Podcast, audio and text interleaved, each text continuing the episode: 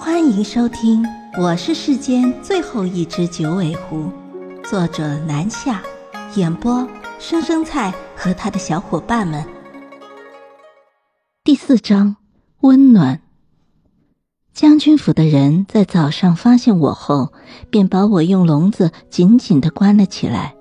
我十分的愤怒，抬起爪子想把笼子上的锁抓开。这时，我听见了骆子涵的声音：“娘亲。”可不可以把小狐狸放了吗？把它关起来多可怜呢！不行，谁知道那狐狸会不会抓人？烧鸡来了，洛子涵喜悦，啊，快给我！然后我就看见洛子涵傻笑着抬着一只香气扑鼻的烤鸡跑了过来。哼，一只烤鸡是绝对无法收买老身的。举起我锋利的爪子，往笼子的锁上面轻轻一抓，在骆子涵震惊的目光中，锁断了。我得意地用小短腿一脚踢开笼子的门，昂首挺胸地走了出来。骆子涵这孩子傻乎乎地看着，顺道还发出了哇的声音。我心中得意地想：真是个没见过世面的瓜娃子。不一会儿，侍从就带了别的东西过来了。我吃东西的速度很快，他带来什么，我扫荡什么，满地的狼藉都是我的杰作。正当我打算扫荡下一只烤鸡时，骆子涵突然盯着我银白的眼睛，说了一句：“你的眼睛真好看，以后就叫你小银吧。”小银，没搞错吧？这名字太土了。我有名字的，我叫锡纸。我顿时没了吃饭的心情。愤怒地朝他“吱”的大叫了一声，谁知骆子含着小破孩很开心的道：“你是不是很喜欢小银？”“不是。”我愤怒的抬起爪子往他胳膊上狠狠一抓，在众侍卫惊恐的目光中，骆子涵的胳膊上落下了一道长长的血痕。侍卫们惊怒的纷纷护住骆子涵朝我打来，我又岂会怕？但是让我没想到的是，骆子涵居然阻止了他们，将我护住了。骆子涵萌萌的小脸嘟起，倔强的道：“不要伤害小爷。”见他维护我，我望着他手臂上的伤口，愧疚了。该死的！我跳出众侍卫的包围圈，迅速的逃离了骆子涵的别院，在长安兜兜转转绕了一圈。我终于还是在夜间回到了将军府，骆子涵已经睡下，小脸上眉头皱起，不知道是不是因为伤口痛。我跑到他的床上，轻轻拉开了他的被窝，白日里被我抓伤的手臂已经用绷带上了药缠上。我取出一个药瓶，把药倒到他的伤口上，又口中念咒，施了个治愈术。做完这一切，我默默说了句对不起，然后我在他的床上睡了下去。我发誓，绝不是因为他的床太软，仅仅是担心又有人要来杀他。犹记得睡着前最后一点意识，是在七百年前，我母亲还在的时候，每晚都会给我讲个人间的小故事，然后抱着我睡觉。在母亲死后。我已经多年不曾入睡。第二天清晨醒来时，骆子涵已经离开了。我跳下他的床，走到外面。晨露犹重，桑树下，他在薄雾里舞剑，年岁还小，动作十分稚嫩，但是神色却认真。他舞剑旁边的石桌上放着一碗白粥，几个肉包，还有一只烧鸡。我倚着他的房门，等他舞完剑，才跑了出去。侍女给他递上帕子，他擦了擦汗，坐到石桌前，见到我过来，他眼睛一亮，说：“还以为你不回来了呢。”我跳上石桌，看着他，吱的叫了一声。他笑了：“是不是饿了？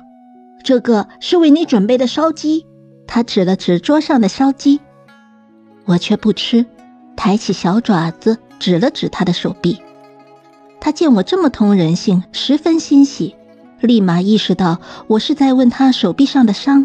他于是揭开袖子，上面的绷带已经解了。他乐呵呵地嗅了嗅小溪胳膊，说：“你看，已经没事了。昨天还挺严重的，但是太傅的药太神奇了。今早去换药的时候，伤口居然已经全部都好了。哼，还不都是我的功劳？”我傲娇地抬了抬小鼻子，浑然忘了那个伤口是我造成的。从我到来开始，周围的侍卫就悄无声息地又围了过来，他们都警惕地看着我，生怕我又做出伤害洛子涵的动作。我傲立在石桌上，并不理会他们。看到洛子涵没事，我转过头开始享用洛子涵给我准备的那只烧鸡。洛子涵笑着说：“小爷，你慢点吃。”说完，洛子涵又对侍卫说：“你们都退下。”可是。少爷，这只狐狸凶猛啊！它这么小，哪里凶猛了？骆子涵气鼓鼓地说。侍卫小心翼翼地看了我一眼，说：“可他昨天抓伤了你，夫人叮嘱我们了，不能再让这只狐狸靠近你。”行了行了，娘亲那里我会去说的，小莹不会伤害我的，你说是不是，小爷？骆子涵挥了挥自己痊愈了的手臂，他看着我，我通人性的点点头。骆子涵和众侍卫惊奇，骆子涵开心的笑了，哈哈，看见了没有？你们都退下。侍卫犹豫，可是，骆子涵一下子转换了气势，拿出了将军府少公子的威严，退下，不要影响我吃早餐。侍卫们咬咬牙，只得道是。退到一旁，却不敢离得太远，死死地盯着我。我在他们警惕的目光下，慢条斯理地吃完了一只烤鸡后，我舔了舔爪子，发现骆子涵在看着我。他温柔地问我：“吃饱了吗？还要不要再来一只？”我摇了摇头：“我是狐狸，又不是猪，哪吃得了那么多？上次是因为第一次吃到这么好吃的东西，才忍不住的多吃了些。”他习惯了我的通人性，便没有再强求。他看着我。突然伸出手把我圈到怀里，我吓了一跳，挣扎着要跳了下来。太没礼貌了，这小瓜娃子居然敢抱老身！我怒视着他，他却丝毫没有意识到自己的行为十分没礼貌，又不死心的伸手想要抱我。我傲娇的拍开他的手，他又伸伸爪子，我再次拍开他，他又过来，我又拍，他却也一点都不气恼，不断的尝试。我这个动作吓到了侍卫吗？他们拔出剑指向我，似乎我只要再做任何一个动作，他们都会当场把我杀死。我看了眼这些侍卫警惕的样子，忽然就没了留在这里的心思。我跳下石桌，飞快地翻墙离开了，任由骆子涵在我身后怎么喊，我也不回头。一众侍卫追在我的后面抓捕我，鸡飞狗跳间，我已经离开了将军府。由于我在长安没什么亲友，也没有哪里可以去，我时常是白日里化作人身，逛遍长安的大街小巷；到了夜里，又偷偷溜回到洛子涵房间，早晨蹭他一顿饭。一来二去，我与洛子涵也就混熟了。本集已播讲完毕，下集更精彩，欢迎点赞、订阅、评论呢。